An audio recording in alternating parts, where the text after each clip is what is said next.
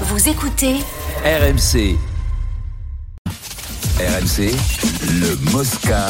ZAP. Et donc l'équipe de France s'est qualifiée pour les demi-finales du championnat du monde de hand en battant l'Allemagne et la France va défier la Suède demain à 21h en demi-finale sur place Arnaud Valadon. Salut Arnaud. Salut tout le monde. Alors Arnaud ne savait pas hier quel avion il devait prendre hein, puisque c'est quand même une organisation un peu spéciale. On a attendu de connaître les affiches pour savoir qui organisait les demi-finales. C'est complètement fou hein, cette histoire. Et notamment de savoir si la Suède se qualifiait en demi-finale puisque priorité au co-organisateur avec la Pologne. Si la Suède était qualifiée, elle était assurée de jouer à domicile euh, cette demi-finale. Donc c'est pour ça qu'on a dû attendre la fin euh, de la, du quart de finale des Suédois qui avait commencé à 20h30, même si on s'y attendait euh, à jouer cette demi-finale à Stockholm. Une affiche de rêve entre le champion olympique français et le champion d'Europe suédois, mais peut-être sans ses stars. Alors justement, c'est ça qui, est intéressant, c'est que c'est une très belle affiche. La France reste d'ailleurs sur deux défaites en demi-finale hein, contre la Suède. Le problème, c'est que les deux équipes vont être un peu diminuées quand même. Hein.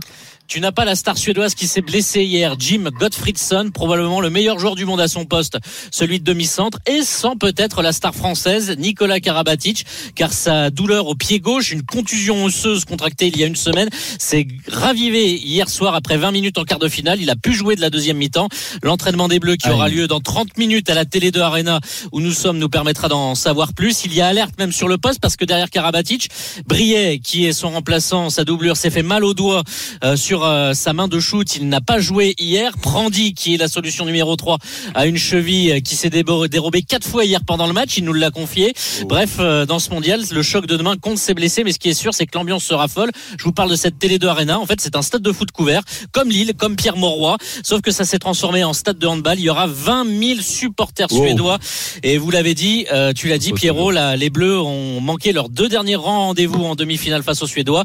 En 2021 au mondial, on, on avait perdu très largement. Et il y a un an, avec ce scénario cruel à l'Euro, une défaite 34-33 au même stade.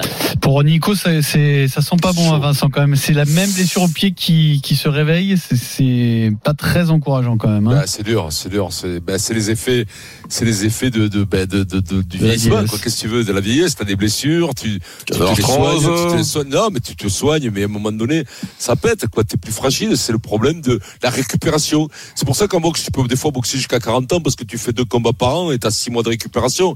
Oh, t'as vu là, il joue tous les deux jours. C'est impossible. À 40 ans, c'est déjà surhumain à 39 ans d'arriver au niveau qu'il est. On croise les doigts parce que l'équipe de France avec lui ou sans lui, c'est pas la même. après les Suédois, ils sont diminués quand même parce qu'ils ont perdu leur, leur star aussi là. Donc il s'est retourné le doigt lui, c'est ça?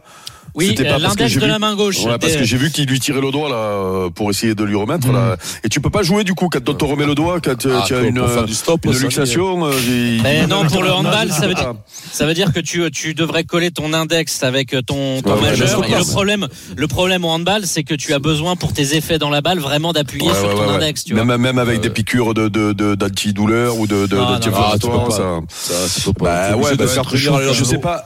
Euh, quand tu vois les données du problème euh, est-ce que euh, on n'est pas moins diminué en perdant Karabatic, qui est quand même malgré tout un monstre, mais qui qui, est plus euh, le, taulier des, tauliers. je parle dans le jeu, hein, par rapport à eux qui perdent leur leur grande vedette. Là, est-ce que c'est pas ça Est-ce qu'on n'est pas un peu, tu vois, on n'est pas mieux du coup? C'est qu'en plus un coup dur pour eux que pour nous.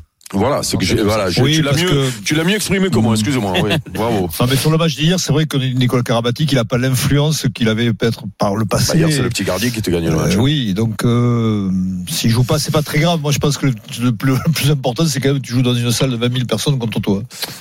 Et après, tu nous dis qu'Elohim Prandi c'est euh, retourner la cheville quatre fois dans le match. Oui, il nous a en fait contre en, dans le match contre l'Espagne à 20 minutes de la fin sur un appui, il fait un repli défensif et au moment de se retourner, hop, la cheville gauche qui se oh, dérobe en torse mais ça allait euh, parce qu'il marchait tout seul très rapidement, donc on l'a bien strappé. Sauf que effectivement pendant le match, on l'a vu à des moments, euh, voilà, ça bougeait la cheville. Il a quand même joué 40 minutes, donc il est pas, euh, il reste valide, mais voilà, il a mal. et il nous l'a dit avec le souriant qu'il l'a senti partir quatre fois hier lors du quart de finale contre l'Allemagne.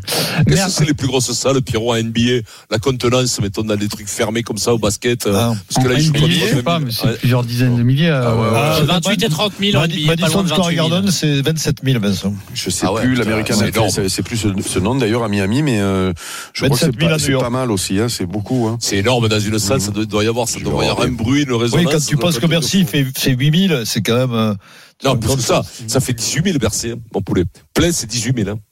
T'es sûr? Ah oui, oui, ah sûr, sûr, Nico, euh, Nico, Arnaud, pardon, merci beaucoup. Donc rendez-vous demain face à la Suède, 21h à suivre sur RMC, demi-finale du championnat du monde de handball. On va revenir à l'actu du rugby, mais cette fois-ci à la FFR, puisque le candidat de Bernard Laporte a été refusé par les clubs euh, aujourd'hui. 90% des 1500 clubs ont voté, donc un vote massif et un écart euh, assez minimal, 51% de non pour Patrick Buisson. Julien Landry va nous expliquer ce qui va se passer maintenant maintenant. Salut Julien. Bonjour messieurs.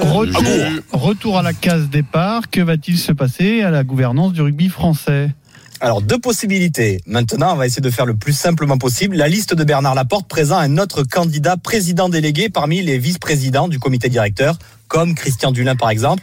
Un nouveau référendum est organisé auprès des clubs pour valider ce candidat. Et s'il est retoqué, ils peuvent présenter un autre candidat, et ça pendant longtemps. Ou alors, demain matin, lors du comité directeur réuni à Marcoussis, il y a 40 membres, 29 issus de la liste Laporte, 9 élus d'Oval Ensemble, la liste d'opposition, et deux représentants de la Ligue. Ce bureau, pourrait prendre acte du vote et décider de démissionner. Il suffit que la majorité démissionne pour que de nouvelles élections se tiennent dans les six semaines, option privilégiée par Florian Grill, principal élu d'opposition. On campagne depuis le début sur un seul et même thème qui est de demander des élections générales, pas simplement pour nous, ça peut être pour euh, d'autres candidats ou candidates euh, qui se présenteraient. Respecter euh, la parole des clubs, c'est organiser des élections générales. Et donc c'est ça qui maintenant préservera la Coupe du Monde, ce qui a été, il me semble, la volonté affichée de cette équipe pendant la première partie de la campagne, bah, qu'elle le respecte pendant la deuxième partie de campagne. La ministre des Sports, Amélie Oudéa Castera, s'est exprimée en début d'après-midi en espérant que les membres du comité directeur statuent avec responsabilité sur les suites à donner à cette expression démocratique engageante. Elle s'est d'ailleurs invitée au comité directeur de demain matin. Elle n'a pas la prérogative de pouvoir exiger la, démission du comité directeur, mais elle viendra faire part de son point de vue, un moyen de rajouter une légère pression au camp Laporte. Parce que son point de vue est une démission, on est d'accord, euh, Julien, ou c'est pas certain? Si, si, si, elle, elle réclame depuis le début euh, de nouvelles élections. Elle avait demandé le, la mise en retrait de Bernard Laporte et elle, elle souhaite clairement que des nouvelles élections soient organisées. Alors, ce qu'il faut comprendre, c'est que euh, si la liste d'opposition démissionne dans son ensemble, ça ne suffit pas, puisqu'il faut qu'il y ait une majorité. Il faut qu'il y ait la moitié, c'est-à-dire qu'il faut qu'il y ait une dizaine d'élus de la liste de Bernard Laporte qui démissionnent également demain matin. Et ça, c'est un scénario qui est possible que des élus sur la liste de Bernard démissionnent?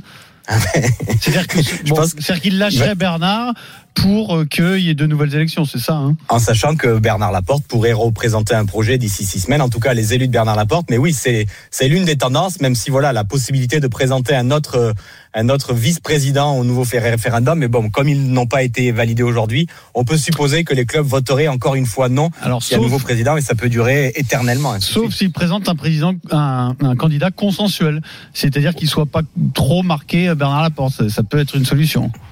Oui, mais je crois que les élus d'opposition aujourd'hui veulent, euh, en tout cas, eux estiment que les clubs ont, ont clairement euh, dénoncé, en tout cas, la, la liste aujourd'hui et ils veulent des nouvelles élections mmh. et un nouveau vote, en tout cas, projet contre projet. C'est la vie défendue après, par Attention, parce que le vote des clubs n'est pas forcément celui de l'opposition, hein, parce que là, ça c'est. Oui, après, tu peux aussi. Un autre candidat que Patrick Buisson pourrait rallier la, la majorité des, des, suffrages des clubs. Pas oui, puis on n'est pas à l'abri qu'aujourd'hui, ils sont réunis. La liste de Bernard Laporte décide de faire un recomptage du référendum, parce que tu l'as dit, l'écart est très faible, en estimant que peut-être, euh, comme au Parti Socialiste, tu vois, ça pourrait faire comme le Parti Socialiste. On recompte et on revote. et qui, qui c'est les gars de l'opposition, là, les 8 ou 9 là, que tu m'as dit mais en fait, comme euh, lors des élections, Bernard Laporte avait été élu avec 51% des voix. Il y a les 49%, donc il y a 8, 9 élus d'Oval ensemble. Et c'est connaître les noms. Euh, ah, il veut leur passer un coup de fil ce soir. Non, non, Là, il y a Florian Grill notamment, et il y a des, des, proches de Florian Grill sur la liste. Mais j'ai pas les noms exactement, Vincent. Que des mecs ont tout gagné, quoi. Non, surtout. Ouais. Ben non, il doit y avoir des joueurs, euh, des grands joueurs peut-être dans, dans, le, le Après l'opposition, c'est euh, comme ça. C'est Après, Pierrot, la vie euh, démocratique. Le problème, il y a des gens dans l'opposition. Le problème, les consensuels dans ce milieu-là, ils sont pas tous sensuels. Hein. Donc, euh, c'est pas tout ce qu'on non plus. Bien, merci Julien. Merci, messieurs. Alors, juste. Ils euh, plus con que sensuels, c'est ça le problème. ouais. Juste pour finir, euh, je vous donne euh, l'affiche de la finale de l'Open d'Australie féminin. Ce sera la Kazakh Elena Rybakina qui a éliminé Victoria Azarenka, euh, qui était tenante du titre à, à Wimbledon, contre Arina Sabalenka, Vincent, cinquième mondiale, et qui disputera sa première finale en, en Grand Chelem. Demain, Un demi-finale masculine. Bah pour moi, le- je pense que le manque d'expérience, ça peut, ça peut beaucoup compter en finale. Ouais, souvent, euh, souvent, celui qui est fille, celle qui n'a pas l'habitude de. Donc euh, demain demi-finale euh, masculine et pourquoi pas des retrouvailles entre Tsitsipas et Djokovic. On en parle ça, ça demain va. Ça, ça sera beau quand dans même. le hein. Super Il Moscato. faut croiser les doigts pour ça, non Ah, ce serait Pierrot. Ah ben Moi, oui. j'en rêve, Ah bah hein, oui, ah oui, ce serait euh, fantastique. bah oui.